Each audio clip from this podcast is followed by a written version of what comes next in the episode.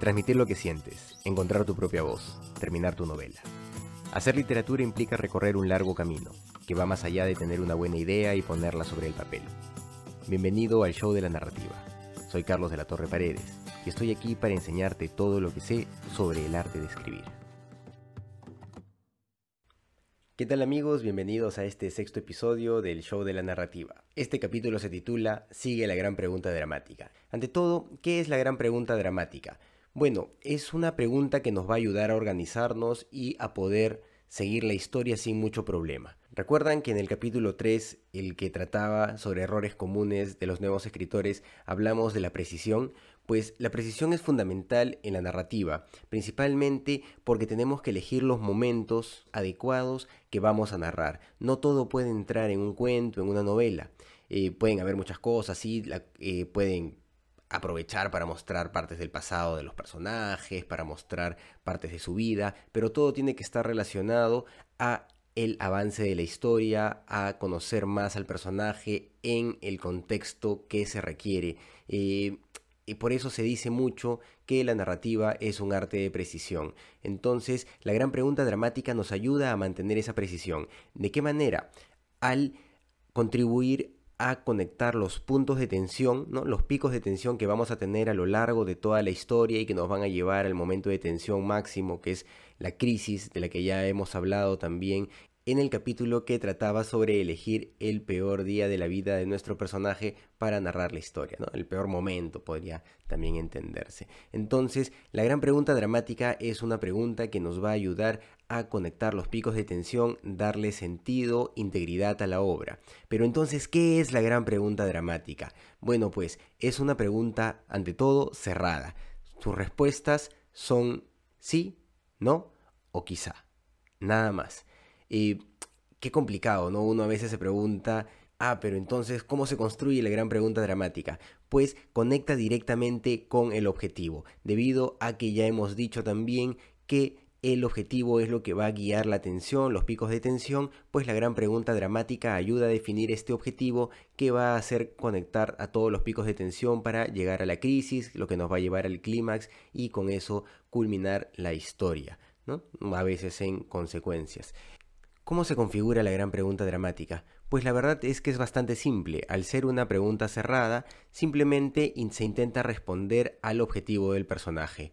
¿Podrá Carlos terminar su podcast a tiempo? ¿Sí? ¿No? Quizá.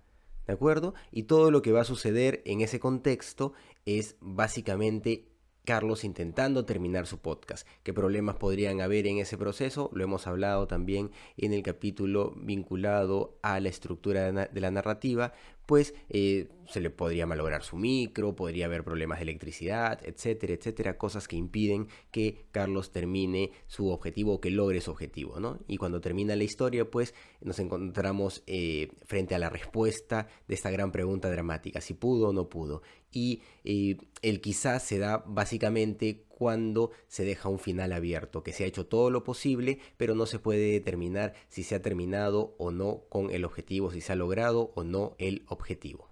Algunos también consideran que podemos encontrar en las narraciones más complejas muchas pequeñas preguntas dramáticas que se dispersan a lo largo de la narración y que terminan configurando una gran pregunta dramática en sentido macro. Eso es posible, eh, es muy factible, la verdad, construir capítulos en base a preguntas dramáticas específicas que contribuyan a un objetivo más grande, ¿no? Que cada capítulo responda a un objetivo concreto, pero que al final todo eso termine configurando algo mucho más grande.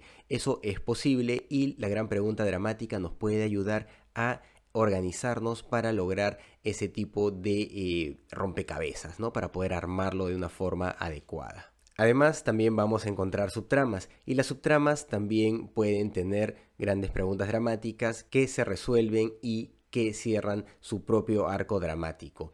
Estos arcos dramáticos, en el caso de las subtramas, también ya lo hemos mencionado en capítulos anteriores, debe contribuir a la historia por este hecho que hemos repetido ya en este, en este capítulo incluso, de ser preciso, ¿no? Solo lo preciso va a ayudar a que la historia funcione y conecte adecuadamente con nuestros lectores. Entonces, la gran pregunta dramática, ya sabemos, es una pregunta cerrada que busca responder al objetivo concreto que tiene planteado el personaje, tiene tres posibles respuestas, sí, no y quizás, y sirve para poder hilar de forma adecuada todos los picos de tensión que nos van a llevar hacia la crisis y seguidamente al clímax y pues obviamente a partir de este clímax las consecuencias de haber logrado o no el objetivo o haber avanzado todo lo posible y aún así no poder determinar si se ha logrado o no. Algunos ejemplos, además del, que di, de Carlos podrá terminar el podcast, podría ser Juan sobrevivirá a la mordida de la serpiente, eh, Felipe llegará a la luna, María comprará el auto con el que soñaba, eh, no sé, preguntas cerradas que se puedan responder con un sí, con un no o con un quizá y que respondan directamente al objetivo que tiene el personaje en la historia. Aprovecho amigos para comentarles que el día de hoy a las 7 de la noche en la Plaza Tupac Amaru de Magdalena del Mar estaré presentando mi última novela en el AMPA que la pueden encontrar en casi todas las librerías de Lima. Estamos en la feria Augusto Tamayo Vargas, que se está realizando, como les dije ya, en la Plaza Tupac Amaru, va unos días más, pero el día de hoy tenemos presentación de este librito que se presentó en la Feria Internacional del Libro de Lima también, y esta vez me van a estar acompañando en mesa Bruno Cueva y Carlos Echevarría.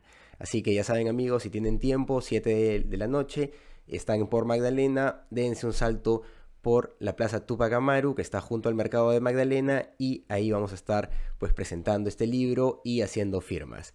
Muy bien amigos, muchas gracias por seguirnos, muchas gracias por escucharnos, nos vemos la siguiente semana. Si te ha gustado este episodio, compártelo y dale suscribir al canal o plataforma donde nos estés escuchando. Así nos ayudas a seguir creando contenido. Si quieres saber más sobre mi trabajo, puedes visitar carlosdelatorreparedes.com. Encuentra más información sobre el podcast en carlosdelatorreparedes.wordpress.com y en las redes sociales de El Show de la Narrativa. Este es un podcast de Proyecto Valiente, SAC.